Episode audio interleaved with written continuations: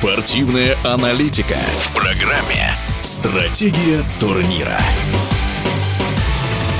На играх в Пекине российские фигуристы выиграли командный турнир. Серебро у американской сборной, бронза у Японии. Российский фигурист, серебряный призер Олимпиады в Нагано, двукратный чемпион мира Олег Овсянников особо отметил 18-летнего Марка Кондратюка, а про 15-летнюю Камилу Валееву вот что сказал.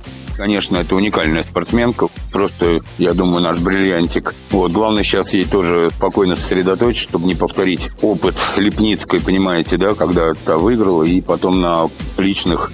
Но я думаю, что и Терь Георгиевна, наверное, уже сделала выводы из всего. Я уверен, что она подведет ее очень правильно и хорошо. Поэтому просто удачи ребенку, и она просто умница ее просто поздравляю от души. Поэтому спокойненько надо кататься, она все умеет, она все достаточно стабильный спортсмен.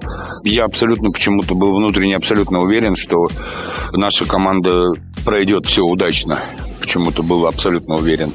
Марка просто особо хочу отметить. Я считаю, что он просто герой этой, этого командного турнира. Просто он очень молодец. И они сделали всей командой, вот э, вместе со своим тренером Соколовской, они сделали максимально стопроцентный результат, который он мог на данный момент показать. Э, потому что, конечно, обыграть пока Э, тех серьезных соперников, которые у него были в короткой программе, это достаточно сложно. Но он сделал максимум.